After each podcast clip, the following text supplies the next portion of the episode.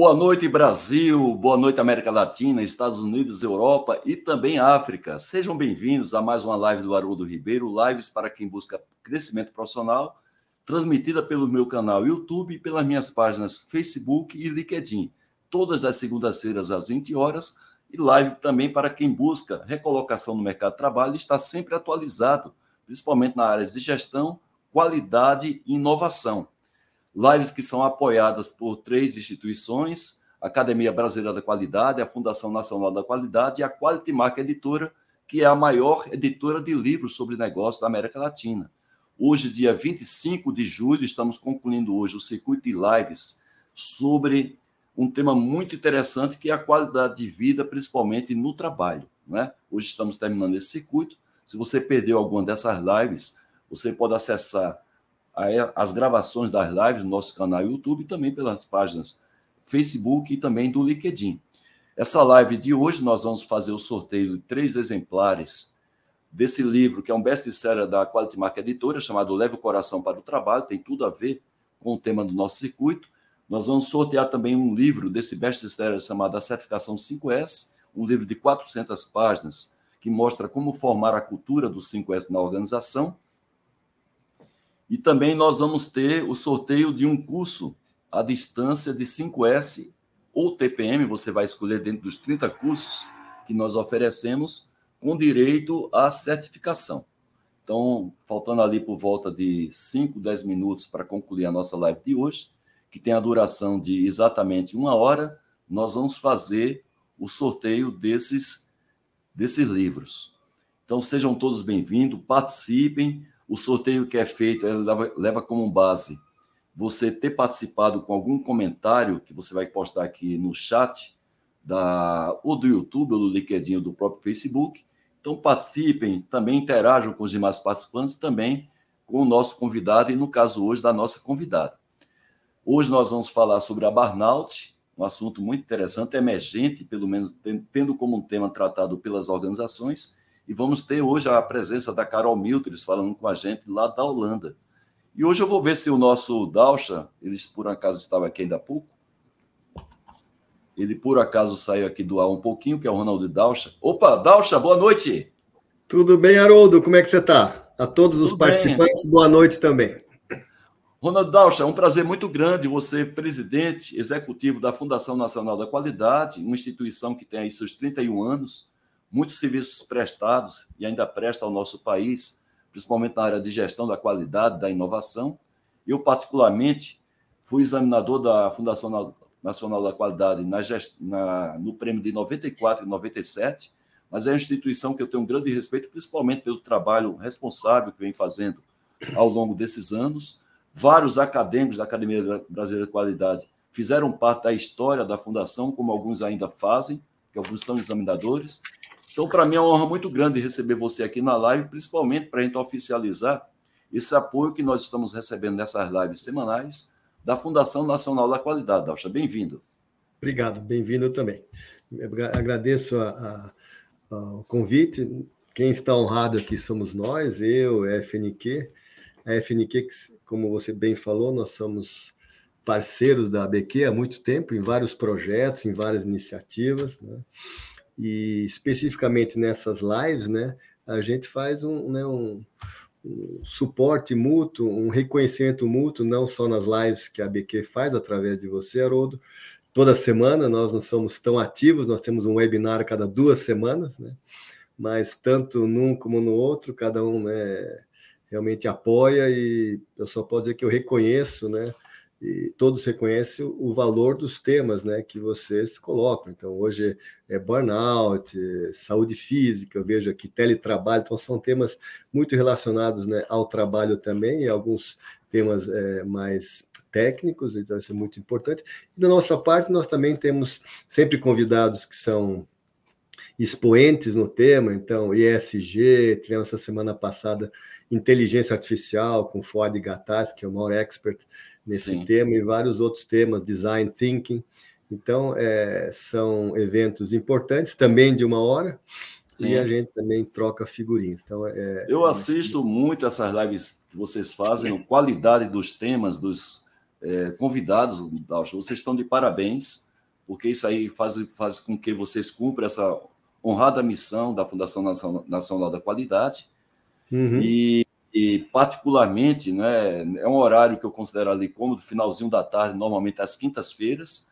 Então, uhum. nós temos aí, o Aruda ele faz semanalmente, com o apoio de vocês da Academia Brasileira de Qualidade, além da, da Qualidade uhum. Marca Editora, vocês fazem quinzenalmente e a Academia Brasileira de Qualidade faz sua live também mensal. Então, nós temos, queira ou não, essa disseminação desse tema no nosso país, porque a gente acredita uhum. que se a gente tem a formação da cultura da qualidade na nossa sociedade, a gente tem realmente uma sociedade próspera, tanto em termos de país como em termos de cidadania, além de profissionais, e temos empresas, organizações mais competitivas e os serviços públicos é, tratados né, de uma melhor maneira e podendo oferecer ao cidadão um serviço de melhor qualidade. Inclusive, Dalcha, na, eu acho que no início de agosto nós vamos ter um evento de vocês, dia 4, uhum. É a quinta-feira, 16 horas. Eu queria que você falasse desse evento do nosso amigo João Carlos Lafraia, que eu tenho um, um respeito muito grande pelo Lafraia, conheço o trabalho do Lafraia pelo menos há mais de 20 anos. Uhum. Queria que você comentasse sobre esse evento que vai ter na próxima, no próximo dia 4 de agosto. Tá bom. Bom, nós escolhemos esse tema porque, para quem não conhece a Fundação Nacional da Qualidade, a gente trata da qualidade da gestão, né? Então, gestão para nós ela, ela envolve praticamente todos os, os aspectos, né, fatores é, da sociedade, dos negócios. Então, é, esse modelo de excelência de gestão, que já está na 21 primeira edição, engloba uma, uma, série de fundamentos e um né, muito importante são os ativos. Então, o tema gestão de ativos é, é, é dizer, preponderante para nós e o Lafraia ele foi convidado para realmente falar sobre esse tema. Não sei se você consegue é, projetar o banner aí, o, Está aqui Olha, projetado. Aqui já, estou vendo agora. E a ideia é falar assim, né? A gestão de ativos né, é muito mais ativos do que, muito mais gestão do que ativos, porque Sim. ele não é só um item a ser avaliado, né? Separadamente em vários momentos da lugares da empresa, mas é, é para ser um elemento integrado dentro da total gestão da, da, empresa. Então, nós vamos falar sobre isso. Ele não precisa nem falar pela experiência como presidente da Abraman, vai dar um show aí é, e nos prestigiando. Então, espero é que você e todos os colegas assistam aí.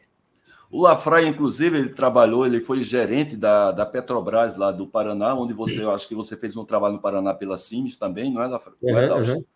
é, tem um livro publicado sobre gestão de ativos, é um conhecedor profundo de confiabilidade, fez um trabalho fantástico na Abraman, na gestão dele, junto com a do Lobato, que sucedeu a ele, projetando a Abraman internacionalmente, trazendo, uhum. inclusive, para dentro da Abraman o termo gestão de ativos. Então, isso aí deve-se também ao trabalho do Lafraia, junto com o José Eduardo Lobato. Então, o profissional que eu tenho um respeito muito grande é o João Ricardo Lafraia. Então, o convite está feito. Agora, vamos ver se a gente consegue trazer aqui a nossa convidada de hoje, não é, Dalcha? Porque ela vem da Holanda, você sabe muito bem, cinco horas de diferença, talvez a Carol esteja até dormindo nessa hora, não é, Renato? Uhum. Ela, o, os bits dela estão atravessando aqui, né, até chegar aqui. Então, eu queria agradecer de novo ao Haroldo, né, ao, ao convite e passar para a Carol Milters, né? Prazer em conhecê-la, né? E sucesso aí no webinar, tenho certeza que vai ser muito rico. Eu vou estar assistindo aqui, né? E estou muito animado aí com o conteúdo. Parabéns, Haroldo, muito bem-vinda, Carol, e sucesso aí para vocês. Legal, Dasha. Boa noite para você. Mais uma vez, obrigado pela parceria e por você estar tá prestigiando a nossa live. Um abraço. Eu que agradeço. Tchau, tchau. Tchau, tchau. Boa noite, boa noite, Dalcha, boa noite, Haroldo, obrigada Olá, boa noite, Carol. Seja bem-vinda, Aqui é madrugada, Carol. mas estamos Isso. aqui. Estou acordada. Então, agradeço muito, viu, Carol? Primeiro, por você ter aceitado o nosso convite. Né? Você tem uma agenda muito forte aí. Eu acompanho suas lives que você faz preferencialmente pelo Instagram, leio os artigos que você publica. Você faz a chamada eu leio os seus artigos aí via também LinkedIn. Já desde já eu convido também a vocês fazerem parte da rede da Carol, uma rede fantástica. E você se especializou nesse tema.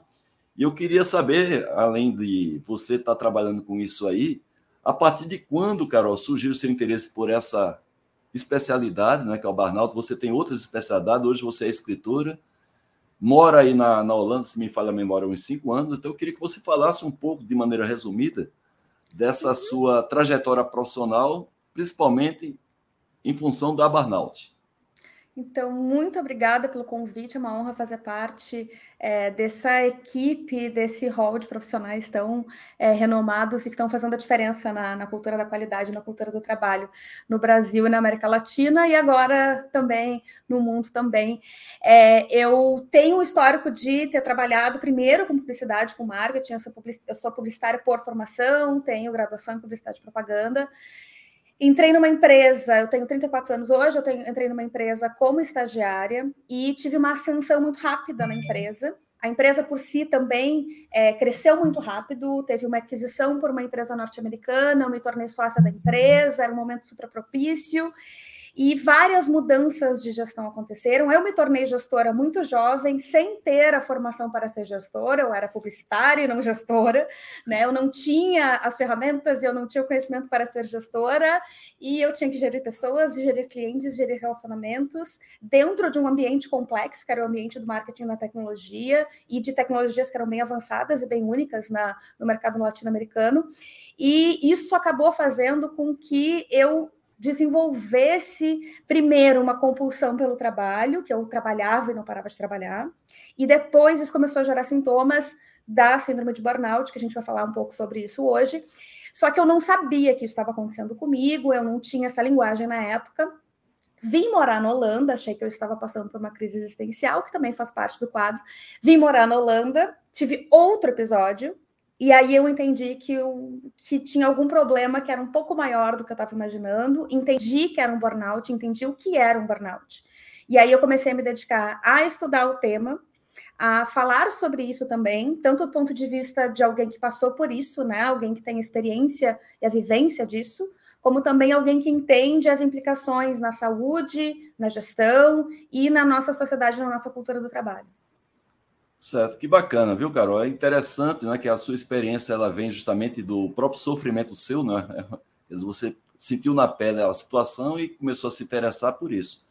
Agora, é, inclusive um colega meu, quando eu postei o tema da, da, da sua apresentação, Carol, ele perguntou o seguinte: Haroldo, mas é, esse termo burnout, apesar de estar aí em evidência, ele não é a mesma coisa de estresse, de depressão, de cansaço, de estafa? Então, eu queria que você falasse se existe diferença entre burnout, que é um termo evidentemente inglês, é, muito publicado recentemente, desses outros termos. Estresse também é um termo de origem inglesa, mas tem a depressão, cansaço, estafa. Existem diferenças desses termos, Carol? É, é bem importante essa pergunta, Haroldo. Então, vamos, vamos é, do começo. O burnout ele é conceituado como uma síndrome, e a síndrome é um conjunto de sintomas. Então, imagina um guarda-chuva com vários sintomas.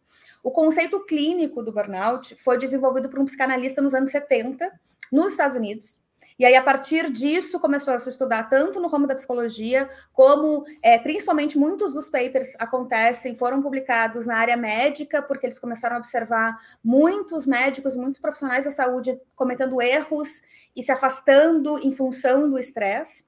É, e aí, lá nos anos 90, a gente começa a falar do estresse, mas o termo burnout começou a ganhar muito mais popularidade nos últimos, sei lá, 10, 20 anos. E agora, no pós-pandemia, né? Eu tive os meus dois episódios antes da pandemia foi bem, deu bem certinho, assim, eu já estava tranquila e aí eu já estava meio que preparada emocionalmente, se bem que eu não sei se alguém estava, né? Mas eu já estava relativamente recuperada é, quando a gente passou pela, pelos, pelos dois anos que a gente ainda está é, se recuperando. Mas agora a gente tem ouvido falar muito sobre o assunto, então vamos à, à diferença entre uma coisa e outra. Então, eu falei antes, o burnout, ele é uma síndrome e ele é causado pelo estresse crônico. Então, o estresse está dentro do burnout. O estresse é o causador do burnout. Certo. O estresse é uma resposta fisiológica do corpo que é natural e que faz parte. A gente foi feito para suportar algum Sim. nível de estresse e faz parte do nosso crescimento. O problema Sim. acontece quando a gente não consegue liberar esse estresse, quando a gente não consegue resolver, a gente fala o estresse, e recuperar desse estresse. O cansaço e a depressão são outros conceitos. A depressão está dentro dos sintomas da, da burnout. A gente fala que o burnout ele é como se fosse um espectro. Está todo mundo em algum momento, é, ou, né, imagina que o comecinho do espectro ele se dá no zero estresse. Estou deitado, vendo Netflix, zero novidade, zero desafio. E aí Sim. eu vou indo para o meu dia e as coisas vão começando a acontecer e eu vou sendo provocado pelo mundo.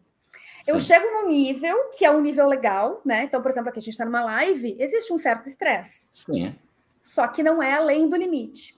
Claro. Aí começa a ir além do limite, e aí a gente, quando a gente não volta para esse estágio inicial de, de descanso, a gente Sim. atravessa esse limite, a gente corre risco Sim. de ter sintomas muito mais graves. Então, existem problemas de doenças autoimunes, problemas cardíacos, problemas neurológicos de longo prazo que vêm do burnout. Então, primeiro, a diferença entre burnout e cansaço é que o burnout ele é um colapso por estresse que é Sim. de longo período. E o cansaço Sim. é trabalhei hoje, dormi e amanhã estou reparado. Entendi. E a depressão é um sintoma que pode acontecer do burnout, ou é, não necessariamente a pessoa está em burnout. Sim, e o perfeito. burnout, ele é, ele, ele, ele, tem um, é ele tem uma fonte de estresse. Então, se tu te afasta do trabalho, normalmente tu consegue aliviar os sintomas. Sim.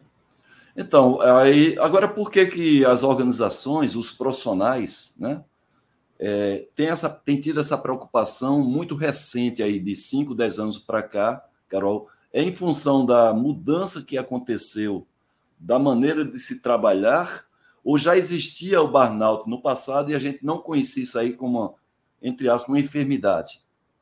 É um pouco de cada, Haroldo. Tem um lado, por um lado, a gente tem uma, uma propensão maior a gente se dedicar ao que a gente chama hoje de trabalho de conhecimento, né? Que é o knowledge work. Quando a gente trabalha com um trabalho de conhecimento, que exige a nossa, a nossa massa cinzenta, a gente Sim. precisa estar bem mentalmente. Sim. A gente tinha algumas décadas atrás muito trabalho manual, muito trabalho repetitivo, e cada vez mais a gente é exigido de ser criativo e de resolver problemas. Hum. Para isso, a gente precisa estar muito bem mentalmente. Outro ponto é que a gente observava burnout, principalmente em algumas áreas que tinham mais contato com pessoas, então ele começa a ser diagnosticado, ele começa a ser observado nos profissionais de saúde, psicólogos, enfermeiros, bombeiros, é, e pessoas que têm uma interação bem grande com pessoas e com situações muito extremas.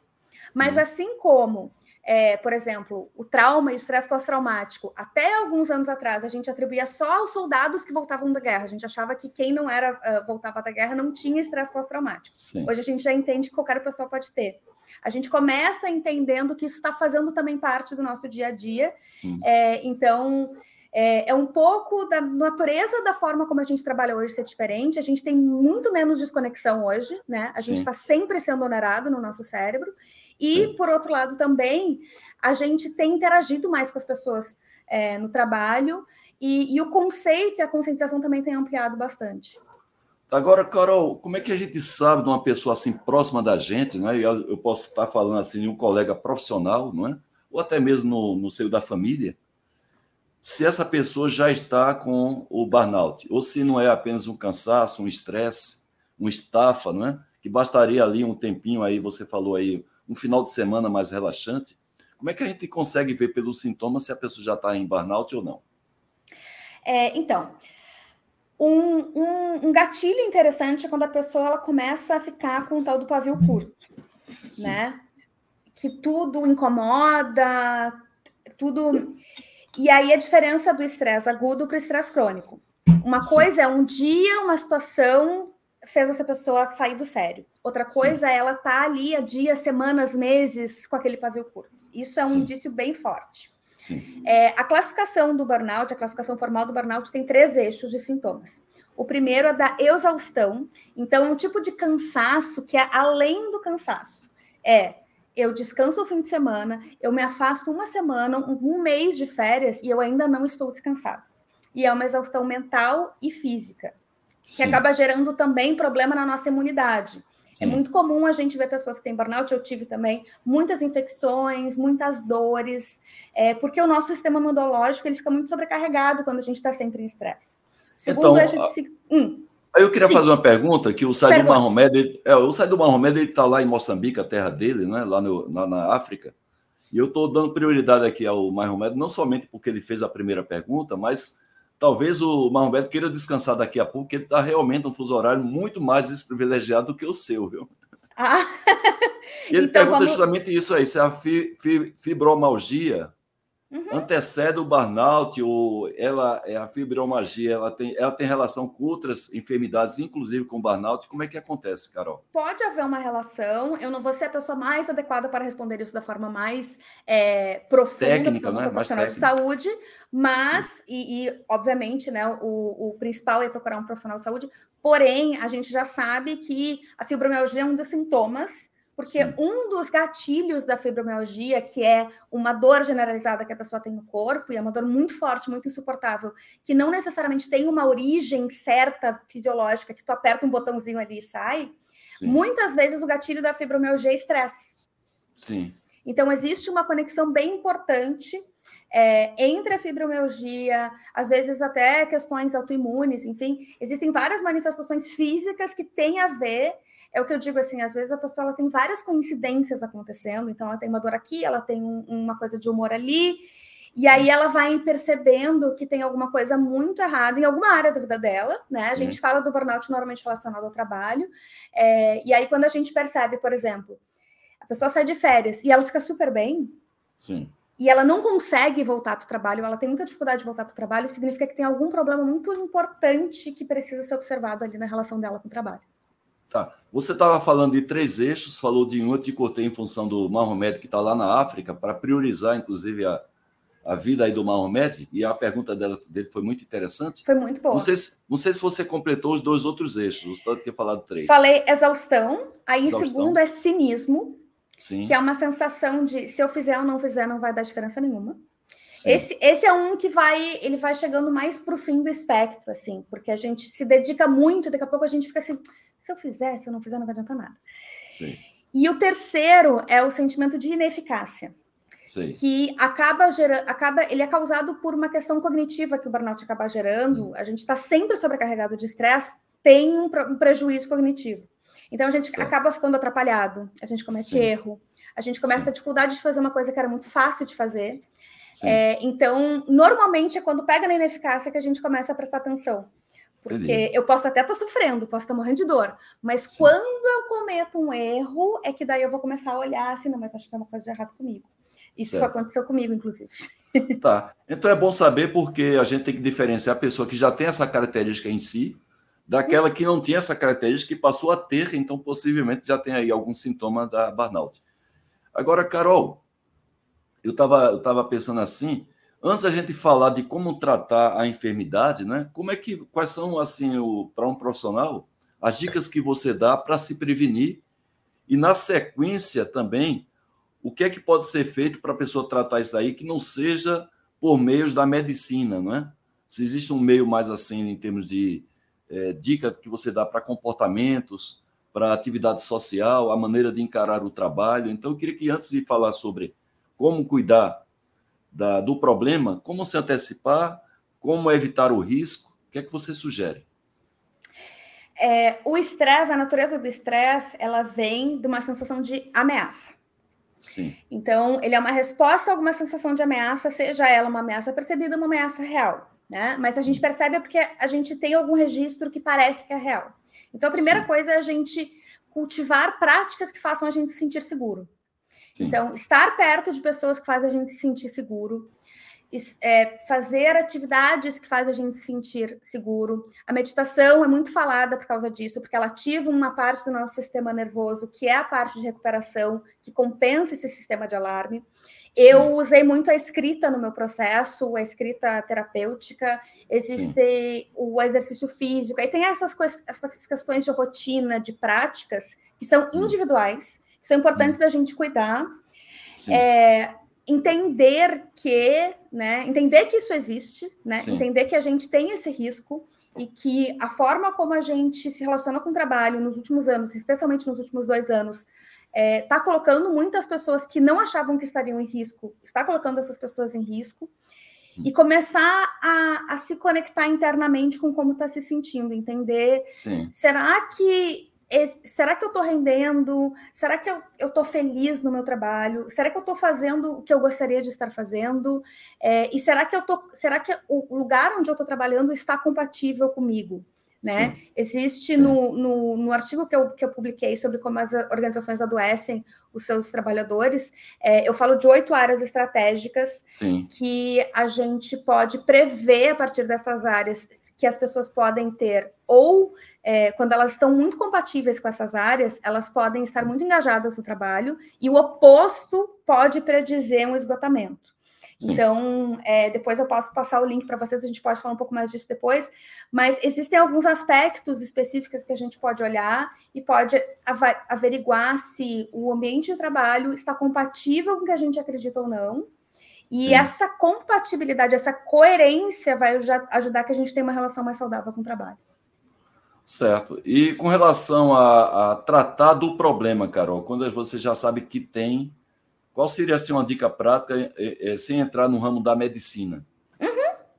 Então, primeiro, na verdade, seria procurar uh, um profissional de saúde, né? Porque é, o, a parte da fisiológica precisa ser vista. Então, primeiro, pro, procurar um profissional de saúde. O segundo é procurar algum afastamento possível do trabalho. Pode ser um afastamento físico, de preferência físico, né? É, tirar uma licença, tirar férias, folga, enfim. Esse afastamento do estressor é muito importante para que tu tenha perspectiva de entender o que está dando de errado, qual é, o, qual é o problema, e a partir disso conseguir resolver melhor. É, e também mitigar os sintomas para que não fique pior, né? Sim. E um outro afastamento é o afastamento psicológico, porque às vezes a gente se envolve demais né? A gente está sempre nessa busca de entender o quanto que eu me envolvo com o trabalho, que é o suficiente para que eu consiga imprimir a minha marca e fazer Sim. algo que, que seja valioso, e que Sim. não seja demais para que, se uma pessoa disser que meu trabalho não é bom, não acabe o meu mundo. Né? Okay. Então, é conseguir entender que afastamento ideal, entre aspas, é esse. Muito bem, agora começa a bombar aqui as perguntas. Eu disse que é para você Vamos que lá. a sua vida não ia ser fácil. É. Então, olha só. Gosto dos desafios. O Eduardo Guaranha está falando da sua terra original, lá de, do Rio Grande do Sul, né? ele pergunta o seguinte: o, ele, noite, primeiro, pelo, pelo, ele informa que 25% das pessoas têm atualmente ou passaram por burnout, é a estatística que ele está citando. Como você vê o trabalho daqui para diante, em termos de desafios do trabalho e tecnologias, em relação ao burnout? Será maior ou menor? Inclusive, né, Carol? A gente sempre diz o seguinte: olha, o robô ou a inteligência artificial vai substituir muito do ser humano, então deveria ser, se vai substituir, para aliviar um pouco a nossa carga física e mental. Mas é, isso que vai, mas é isso que vai acontecer? Olha, tinha aquele economista, o, o, o, Keynes, que falava lá nos anos 30 que a gente Sim. ia trabalhar 15 horas por semana e a gente não está trabalhando 15 horas por semana. Mas vamos ser otimistas, né, Haroldo? Sim. Mas é, em vários países do mundo, o burnout já é um mercado.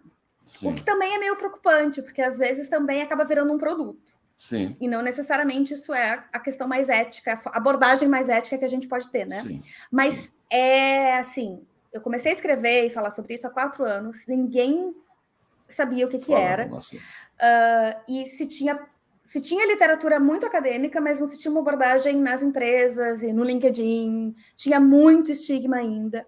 E eu Sim. vejo que a gente está num processo de amadurecimento. É, então, hoje a gente ainda está engatinhando muito, é, mas o papel, o trabalho é justamente trazer uma conscientização que seja responsável, que seja Sim. dizer nem tudo é burnout, porque também é, às vezes começa a aparecer assim, ai, cansei, tô com burnout. Sim, não, sim. gente. Tem, tem gente que está sofrendo, tem gente que está na fila do INSS, tem gente que está vulnerável financeiramente por causa disso. Vamos sim. lidar com o assunto de forma séria. E tem organizações que estão perdendo muito dinheiro, que estão perdendo é, pessoas que têm muito conhecimento e que têm muito valor para dar para aquela empresa ainda. É, então, a gente precisa realmente é, trazer mais estudo, trazer mais informação e falar mais disso, né, para que a gente consiga construir soluções. Muito bem, o Carlos Cardoso, ex-executivo da Roja, diz assim: Carol, em que regiões do ou país do mundo, pela sua pesquisa, né, há mais ocorrências de burnout? Ele ouviu que dizer que em países budistas, como a Tailândia, há, mais, há casos mais graves, quer dizer, de um país budista tem muito caso de burnout. eu não consigo verificar a informação do Carlos Cardoso. É, mas, é, e, a, e, aí a questão do burnout é complexa também, porque como é, é uma questão, uh, o diagnóstico, a aferição vai muito do relato pessoal, cada país tem um inventário que é usado globalmente, mas a gente ainda está em vias de, esse ano foi publicada uma definição mais global do burnout, então a gente ainda está engatinhando nisso de conseguir parametrizar isso. Dito isso, se a gente fosse considerar um ranking de porcentagem de pessoas que a gente sabe que está nessa margem, Japão em primeiro, e aí depois vem, eu não, nunca sei se é Estados Unidos e Brasil ou Brasil e Estados Unidos. Eu acho que o Brasil está em segundo lugar e em terceiro lugar os Estados Unidos. É, Para tu ter uma ideia, a, é, a, a, o número que, que a ISMA, que é a International Stress Management Association, falou lá em 2018 era de um terço da força de trabalho brasileira, 32%, passando por sintomas de burnout. Aqui na Holanda é 16%. Certo, então, 16%. então a gente tem o dobro da incidência de burnout no Brasil, dados pré-pandemia né? E Sim. no Japão é mais ainda do que isso. E a gente sabe que no Japão tem o karoshi, que é a morte por excesso de trabalho, que tem Sim. uma cultura é, bem forte, né? E que, e que ao mesmo tempo tem várias práticas para que a gente consiga ter mais saúde e qualidade de vida no trabalho. Por isso que eu acho que no Brasil a gente tem um potencial bem grande de ser bem vanguardista em algumas coisas e de trazer soluções é, que daqui a pouco a gente pode até exportar para o resto do mundo. Muito bem, o Ricardo Morilovski, ele pergunta, ele disse o seguinte: o, auto, o autoconhecimento que antecede a auto, autogestão pode ser considerado o principal antídoto do burnout, da burnout? Um tal Sócrates já falava disso até muito tempo atrás, né? É um antídoto. É um antídoto. Sim. É como usar um guarda-chuva num dia de chuva que chove Sim. muito. É, é, é, o burnout ele é um fenômeno que ele não. É, é, é a resposta dele não está só no indivíduo. É um, é um fenômeno individual, organizacional, social. Sim. Então, às vezes, a gente. E eu tive muito essa experiência. Eu fiz todo o meu processo de autoconhecimento e de autogestão e tudo mais. E eu cheguei no ambiente de trabalho e ainda assim eu adoeci. Então, é, é, é como se a gente saísse com um belo guarda-chuva, mas choveu muito. E Sim. aí o guarda-chuva não adiantou. Então, Sim. a gente precisa das duas coisas. A gente precisa estar protegido, mas a gente precisa também, de alguma forma, encontrar no ambiente a segurança psicológica e os recursos para que a gente consiga trabalhar bem, para que Sim. a gente não precise ficar se defendendo colocar uma baita uma, uma armadura para trabalhar. Muito bem, aí você falou em segurança, o Alexander Mello, que muito nos honra estar aqui presente na nossa audiência, Alexander. Então, um ambiente tóxico, grande volume de demanda para dar conta, o clima ruim na empresa, não é? um cenário já de início de situações que pode ser propício a burnout. É uma afirmação e também uma pergunta. E eu aproveito a pergunta do Alexander para dizer o seguinte: essa política que as empresas às vezes têm, política de benefícios, né, de dar alguns agrados às pessoas buscando o retorno em termos de produtividade, chega a ser uma solução ou tem uma relação direta com o baixo burnout na organização, Carol?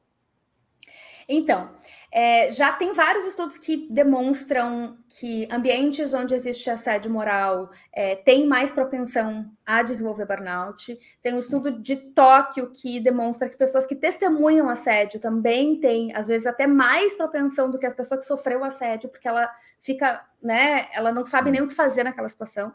É, e o estudo da Cristina Maslach, que é a maior uh, pesquisadora viva sobre burnout, ela pesquisa há mais de 30 anos, que fala dessas áreas estratégicas da relação com o trabalho, ela consegue, ela conseguiu apontar que essas áreas, quando em compatibilidade com as equipes, então as equipes elas estão é, entendendo que o trabalho está coerente nessas áreas específicas, as Sim. equipes estão engajadas. Quando existe alta incompatibilidade, existe um, uma, uma propensão muito maior ao burnout. Isso que tu falou da, dos, dos programas de recompensa, enfim, a recompensa é uma das áreas estratégicas.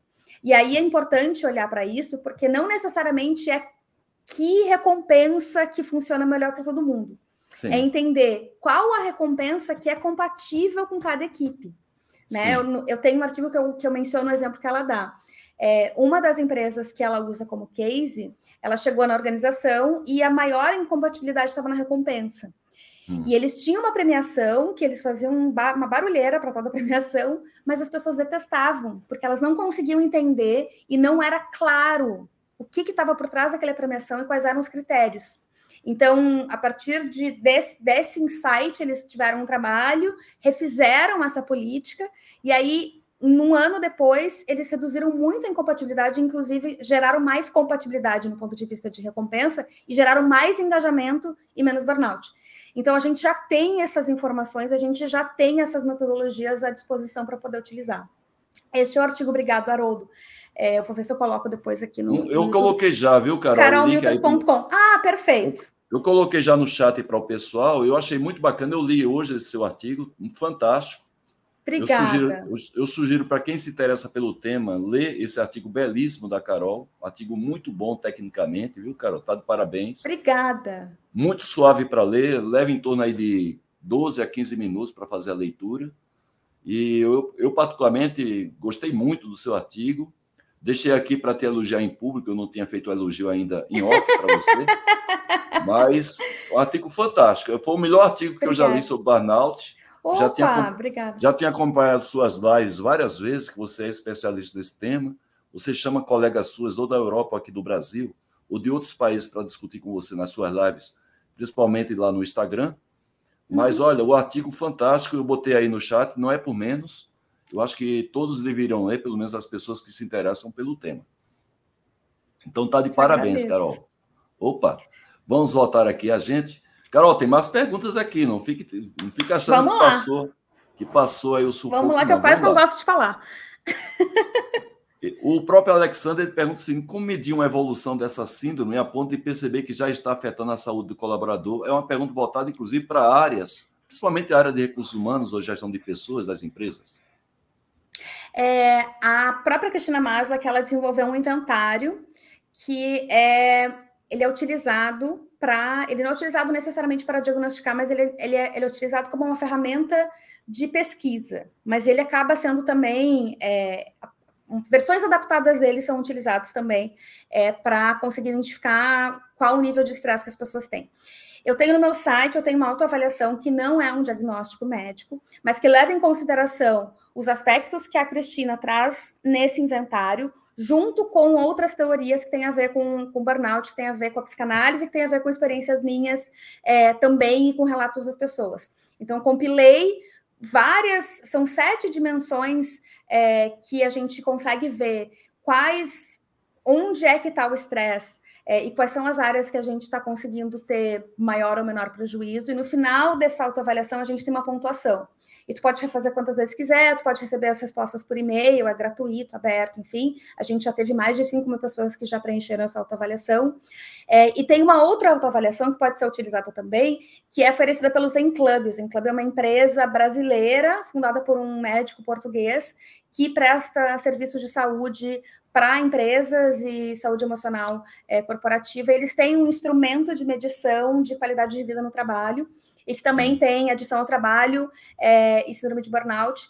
Então, eu acho que esses dois instrumentos podem ajudar. O, o, da, o, o inventário da Masla é um inventário é, com direitos reservados, então tem alguns profissionais que são licenciados para utilizar.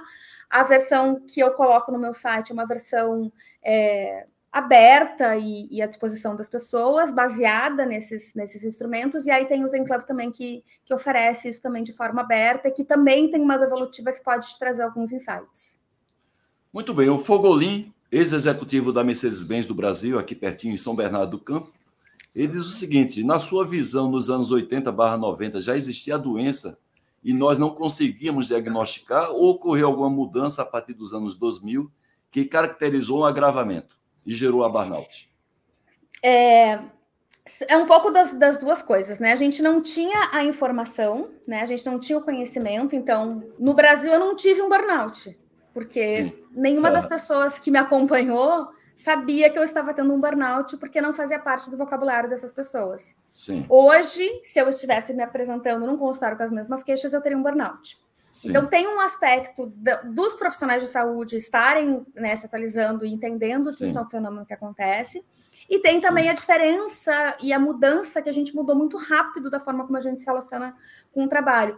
Nos anos 90, ali, 80, 90, a gente conseguia se desconectar do trabalho um pouco mais. Né? A gente pegava o ônibus, Isso. ia para escritório Sim. Trabalhava lá, voltava para casa, jantava Sim. e o trabalho ficava lá, no escritório, Sim. lá longe. Hoje em dia o, o trabalho fica dentro do bolso. Né? É verdade. É, então tem algumas, algumas diferenças bem significativas também de como a gente se relaciona com o trabalho é, e o próprio conhecimento mesmo, né? Então, então é uma junção de fatores. Tá. Tem duas perguntas aqui muito parecidas, a do Valdiron. Quando o nível de estresse é tão alto que você não sente vontade de retornar às atividades anteriores. Como resolver isso? Você já deu uma dica aí, procurar inclusive um profissional da medicina, não é, para tratar disso. Se você trabalha numa organização, buscar inclusive a área médica da empresa, não é, Carol? Exato. É, procurar a área médica da empresa, mas também, às vezes, procurar uma segunda, terceira opinião independente também é super importante. É, e, e a, eu gostaria até de. eu, eu tive problemas justamente com, com esse ponto. Assim, eu precisei sair do mercado em que eu trabalhava, Sim. e existe uma evasão de profissionais em várias áreas. É, profissionais da comunicação, profissionais de tecnologia abandonam as suas áreas, as suas formações e jogam seus diplomas no lixo porque acabam tendo um trauma tão grande que não conseguem retomar. É, então, isso é uma coisa muito importante da gente observar e entender que uma das coisas que acontece com burnout muitas vezes é também um trauma, né? Sim. E aí, o meu segundo burnout, por exemplo, foi principalmente desencadeado a partir de uma experiência traumática que eu tive em relação ao trabalho. Sim até que eu conseguisse tratar este trauma especificamente, Sim. seja na psicoterapia, seja nos meus processos internos, seja na conversa, seja Sim. na exposição gradual ao meu trabalho, eu não conseguiria. Eu levei é, quatro anos, quatro, cinco anos para fazer uma reunião usando palavras que, usando termos que eu utilizava antes. Interessante. Levam 3, 4, 5, 10 anos para conseguir se expor de novo ao trabalho que faziam antes. É, então, existe muito forte também essa questão do trauma. Sim. Porque as pessoas elas acabam. E a gente não entende, quem não passa por isso às vezes não entende, né? A gente fica com aversão. Sim. Né? É, e é preciso que a gente tenha acompanhamento para isso e também entender da pessoa, porque às vezes, assim, no meu caso, por exemplo, eu não queria voltar a fazer exatamente o que eu fazia antes, porque aquilo, né, o burnout Sim. acabou veio e me mostrou que eu não queria estar fazendo aquilo, na verdade. Sim. Mas muitas pessoas gostam do que fazem. Sim. Né? E, Sim. e aí elas, elas querem continuar fazendo aquilo. Sim. Tem, tem como, só que não é da noite para o dia. Inclusive, a pessoa já pode ter adquirido o burnout, mesmo gostando muito daquilo que faz, né? Quer dizer, é o Isso acontece a maior parte das vezes, na verdade. É. Acontece. É, eu. Eu acho que assim, eu, eu, por exemplo, eu parei de gostar porque eu adoeci. Mas, mas assim, o, enquanto eu estava trabalhando o suficiente para adoecer, Sim. eu amava. É, amava você, você, inclusive, é especialista também nesse tema de workaholismo, né? Faz parte do seu trabalho também. Então, você pode ficar desse jeito, ou por você não gostar do trabalho, ou por você gostar muito do trabalho. A questão está no limite, não é até onde você pode Exato. suportar o estresse, está sob controle. O, tem uma pergunta aqui também, um momentinho só. Para o Gianello, meu amigo aqui da, da ex-executivo da Volkswagen, eu já coloquei aqui no chat o link do artigo da Carol, onde ela dá para a gente uma luz.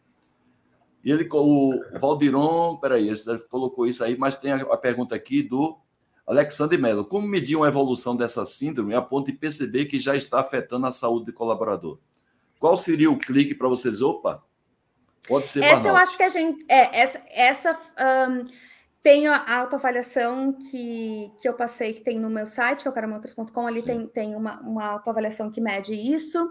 É, obviamente, entrar em contato com profissionais de saúde, médico do trabalho, ou a pessoa dentro do, do seu. procurar o seu médico e averiguar, às vezes fazer alguns exames são necessários, e observar, fazer realmente um check-up, tanto fisiológico quanto psicológico. Né? Então, entender como é que estão as vitaminas, como é que estão as anemias, como é que estão as coisas todas, os hormônios, e também ver, porque aí a gente pode ter, às vezes, uma, uma alteração bem significativa por causa do estresse, e também ver como é que como é que está o teu psicológico, porque às vezes não chegou no fisiológico, mas Sim. a gente não precisa esperar chegar.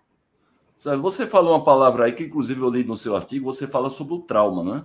Uhum. Então, você até coloca que o trauma da burnout pode gerar você querer sair da empresa Uhum. E a questão é se a solução é essa: se sair da empresa, se seria uma solução, ou você está fugindo de encarar uma realidade, Carol?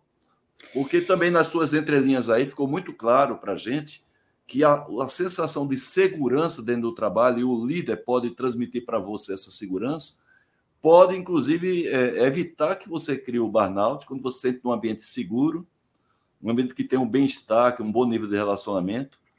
E eu acho que a liderança pode ajudar bastante nesse sentido, né, Carol? Com certeza.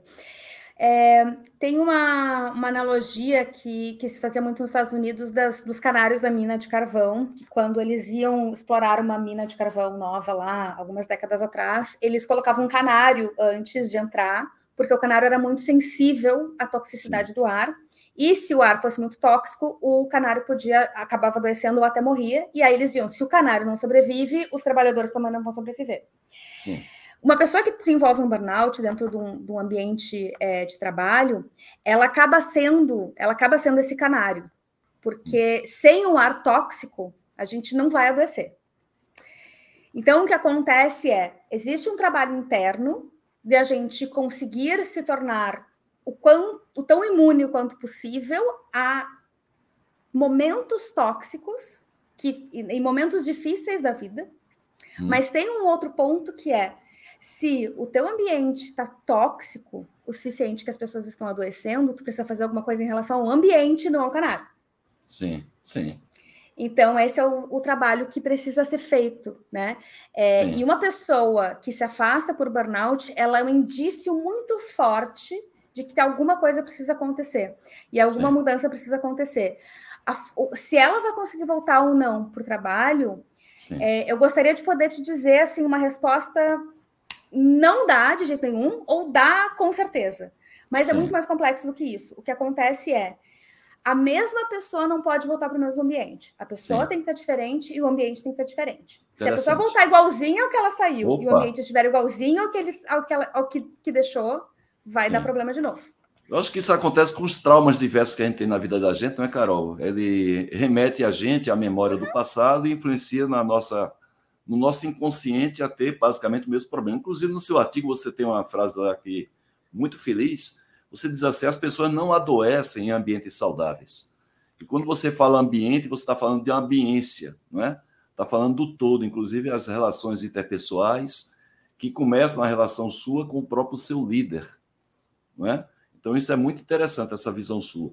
Agora, se a gente está falando hoje aqui na nossa live com um profissional da área de gestão de pessoas, que a gente chama popularmente a área de recursos humanos, é, de que maneira, Carol, as, você sugere que as organizações elas possam fazer um trabalho mais sistematizado para tratar é, de maneira preventiva o burnout e também, evidentemente, se tiver um caso de enfermidade, poder direcionar é, a pessoa para poder se tratar disso e evitar justamente isso, que as pessoas retornem ao mesmo ambiente, com as mesmas pessoas e voltem a ter o mesmo problema. Qual seria a recomendação que você daria? A primeira é buscar informação, né? É se educar, se qualificar, entender que esse fenômeno existe, entender quais são os, né, os fatores de risco que cada organização tem, que cada equipe tem, e entender, olha, este é um fator de risco, eu preciso me informar do que, que isso causa e como é que eu posso evitar. Primeira Sim. coisa. Escutar Sim. as pessoas, né? Escutar Sim. o que elas têm para dizer, porque muitas vezes elas já estão te dizendo muita coisa, mas não necessariamente o outro lado está ouvindo. Sim. Essas áreas estratégicas é, que eu falo no meu artigo e que a Cristina Maslach é, conceituou, elas são muito importantes e elas dão um ponto de partida, porque a partir do momento que você consegue mapear, olha, a gente tem essas oito áreas, hum. e a que está gritando é a da recompensa, ou é a do Sim. descanso, ou é da comunidade, ou é da justiça, ou é da carga de trabalho, ali Sim. tu consegue mensurar e consegue Sim. saber, eu vou agir aqui, aqui está o meu problema, eu vou fazer um ajuste aqui, e muitas vezes a gente olha e acha que é, o burnout é causado pura e simplesmente por sobrecarga de trabalho. Também é, mas não é a única causa, inclusive normalmente nem é a maior causa. Sim. Muitas vezes é uma incompatibilidade de autonomia, então é eu não consigo exercer o meu senso crítico e, e, e volta e meia a pessoa está me dizendo faz porque eu mandei. Sim. Ou a pessoa quer ser mandada, porque ela, ela não quer pensar muito, é, e, a e, e, o, e o gestor está dizendo para ela fazer o que ela quiser e ela fica meio perdida, então Sim. é incompatível. Ou a justiça, por exemplo, que é eu não enxergo que a empresa respeita as pessoas, eu não enxergo que a, que a empresa trata os indivíduos como eu acredito que ela deveria tratar.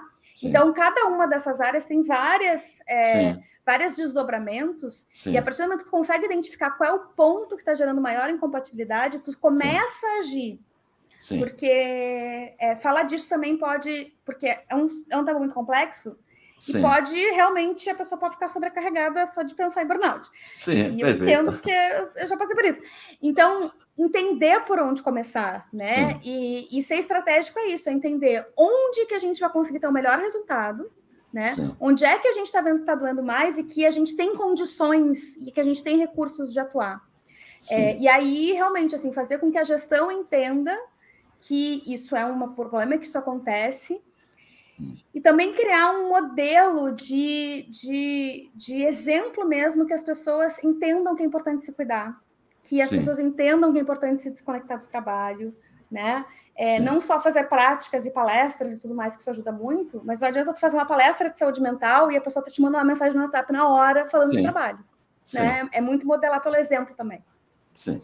Ô, Carol, o Maurício Sorrentino, que tem um cognome aí de Flamingo Azul, mas é um amigo nosso, né? O Maurício Sorrentino, a gente agradece muito a participação sempre presente aqui do Maurício. Carol, alguns países estão testando quatro dias de trabalho por semana. Você acredita que estas iniciativas vão aumentar a produtividade e diminuir o burnout? E está falando não obrigatoriamente de 15 horas, pode ser até um pouquinho mais, mas pelo menos reduzir essa carga que a gente tem de 44 horas semanais aqui no Brasil, é por lei, não é? é essa é o máximo que a gente pode é, tolerar de trabalho. Mas eu, particularmente, vejo também, viu, Carol, aqui no Brasil, particularmente, com a questão da redução do salário e a qualidade de vida cada vez mais difícil, termina as pessoas migrando para complementar a renda, buscando outro trabalho, não é? A gente vê muito professores que, em vez de ter um ensino integral de oito horas, tem um ensino parcial e terminam ocupando as outras horas que restam com outras atividades, inclusive dando aula em outras instituições. Né? Então, às vezes o problema não está somente na liberação das empresas, mas da própria pessoa, ela ter a condição de, de viver né, num regime de trabalho com menor carga de trabalho. Com certeza. Esse é um ponto muito importante, Haroldo. É, na Islândia, eles implantaram isso e determinaram que seja com o mesmo salário. Sim. A gente não sabe por quanto tempo vai ser o mesmo salário, se é. vai ser realmente permanente, mas, mas eu acho que isso, isso é uma mudança interessante. Mas eu tive meu segundo burnout trabalhando quatro dias por semana. Sim. A é. própria Cristina Maslach vai dizer Sim. que a carga de trabalho é um dos aspectos, mas Sim. não necessariamente é o que gera mais sofrimento. Sim. Às vezes, tu está trabalhando quatro dias por semana e tu tem um sofrimento muito grande por outras coisas né? É, essas quatro, esses quatro dias por semana tu é tão sobrecarregado e tu não consegue desligar nos outros três dias, Sim. porque não adianta tu trabalhar quatro e ficar pensando em trabalhar os outros três. Sim. Então, eu acho que também existe um, um ponto. É, aqui em alguns países da Europa, a gente está começando a, a, a, ver a questão do direito à desconexão, que não se pode falar, não pode mandar e-mail depois, de tal, depois do horário do expediente, essas coisas. Isso eu acho que a gente vai começar a ter um pouco mais de ganho, mas é, é, entender que essa, ações como essa. Sim. Elas podem gerar uma, uma melhora em algumas coisas, Sim. mas elas não vão resolver o problema porque o buraco é um pouco mais embaixo. Certo. O Ricardo Morilovski faz outra pergunta aqui. O movimento de renúncia ao trabalho sem sentido, que é muito forte nos Estados Unidos, a gente sabe muito bem disso, né? será um divisor de águas para a mudança necessária do ambiente organizacional? Ou seja, segundo o Ricardo, lá nos Estados Unidos as pessoas já começam a se autogerenciar em termos de carga de trabalho, a, a ser um pouco mais seletivo naquilo que elas vão fazer. Isso aí ajuda um pouco na prevenção da burnout, Carol? Esse movimento ele, ele demonstra que as pessoas começaram a entender que elas não precisam tolerar algumas coisas que a gente estava tolerando. É, e, e, acontece muito em função da gente começar a olhar em volta e pensar, mas eu não sei se eu quero adoecer no trabalho, né? É, e o Brasil está vivendo isso, o número de, de desligamentos voluntários, ele acaba sendo camuflado pelo desemprego, mas está acontecendo um fenômeno muito parecido no Brasil também. É, e no, no estudo do Workplace uh, Global Study Workplace Burnout Global Study, que eu menciono no meu, no meu artigo, eu comento que, inclusive, o burnout é um dos principais, uma das principais causas, um dos principais motivadores da grande resignação. Que é justamente é, eu não entendo por que, que eu estou fazendo o que eu estou fazendo, e a gente viu essa proliferação de trabalhos que não necessariamente fazem sentido. É, em detrimento de trabalhos que poderiam contribuir e trazer muito valor. Não quer dizer que a gente Sim. não queira trabalhar, quer dizer que a gente quer fazer coisas que façam sentido, porque existe espaço para isso. Né? É, e eu acho que isso é, uma, é, um, é um movimento muito interessante da gente começar a ver que as pessoas elas não necessariamente estão dispostas a aceitar o mesmo ou a forma como a gente está trabalhando, como a gente enxerga as organizações, ela Sim. vai precisar acompanhar esses novos tempos, a gente precisa estar é, ligado e, e, e atentos a essas mudanças para que a gente consiga responder da melhor forma possível. Certo, Carol, vamos fazer o seguinte: nós vamos abrir agora um parêntese, vamos fazer o sorteio aí dos livros que a gente prometeu e do curso digital. Depois a gente volta, você vai ter seu espaço para fazer as suas considerações finais. Conforme sempre eu falo, eu gosto muito de ser pontual, porque isso a gente valoriza o tempo da nossa audiência, Perfeito. dos convidados como você é, a audiência que a gente já judia bastante, não é? chamando aqui para na sua hora de descanso estar aqui conosco.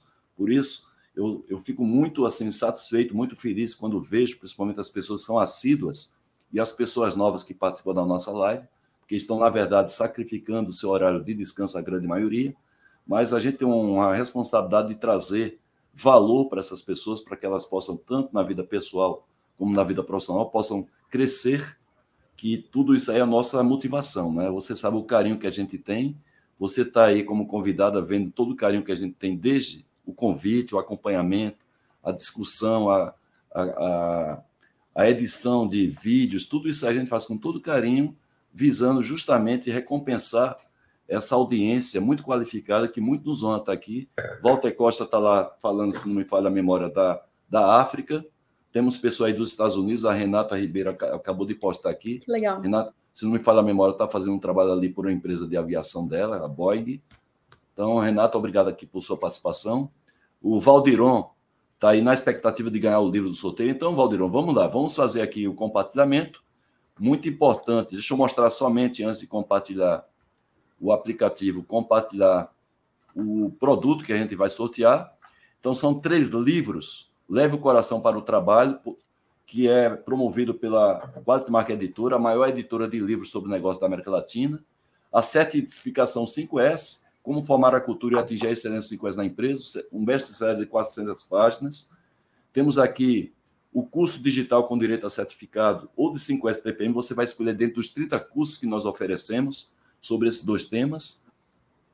Eu vou descompartilhar para poder agora puxar o aplicativo que nós utilizamos, o próprio StreamYard, para fazer esse sorteio. Então vamos lá. Boa sorte para todos. Primeiro sorteado ou primeira sorteada da noite. O livro Leve o Coração para Casa vai para Marta Figueiredo. Parabéns, Marta, bem-vindo. Se não me falar a memória, é a primeira vez que você participa da nossa live, está convidada para participar mais vezes. Você depois vai mandar o seu endereço completo para pdca@terra.com.br. pdca@terra.com.br. Vamos fazer o próximo sorteio. Boa sorte para todos, para todas. O livro vai para Elieu Teixeira. Elieu, mais uma vez, eu já tenho o seu endereço. Parabéns, grato aí por sua participação. Vamos para o último livro, Leva o Coração para Casa. Vamos ver quem é o sorteado ou a sorteada da noite. pdca.terra.com.br. Evandro Vieira Ribeiro. Evandro, prazer muito grande estar com você. Você que concluiu uma live agora, que vai promover o maior evento sobre qualidade no Brasil, lá no Paraná. Vou fazer a abertura desse evento com muita honra. Então, tem o seu endereço, pode deixar que o livro vai chegar até você. Um grande abraço. Vamos agora para o sorteio do livro A Certificação 5S. Lembrando, você vai mandar seu endereço completo para pdca.terra.com.br. Vai para Alessandro Acosta. Alessandro, parabéns. Mais uma vez agradeço muito a sua participação aqui da nossa live. E vamos agora para o sorteio do curso digital Você vai mandar para mim apenas seu e-mail com o nome completo para poder fazer a inscrição, indicando qual é o curso que você vai querer fazer. Vai para o Maurício Sorrentino. Maurício, parabéns para você. Agradeço a todos que participaram do sorteio.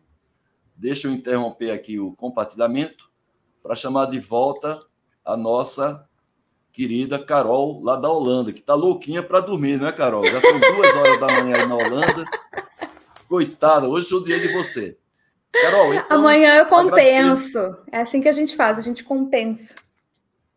Agradecer duplamente, não é você ter, convite, ter aceitado o convite, como está sacrificando assim, a senhora hora até de sono, não é nem de descanso, nem de lazer, mas a sua hora de sono mas é por uma causa justa. Eu acho que a gente se motiva muito quando a gente compartilha o nosso conhecimento de maneira até gratuita com as pessoas.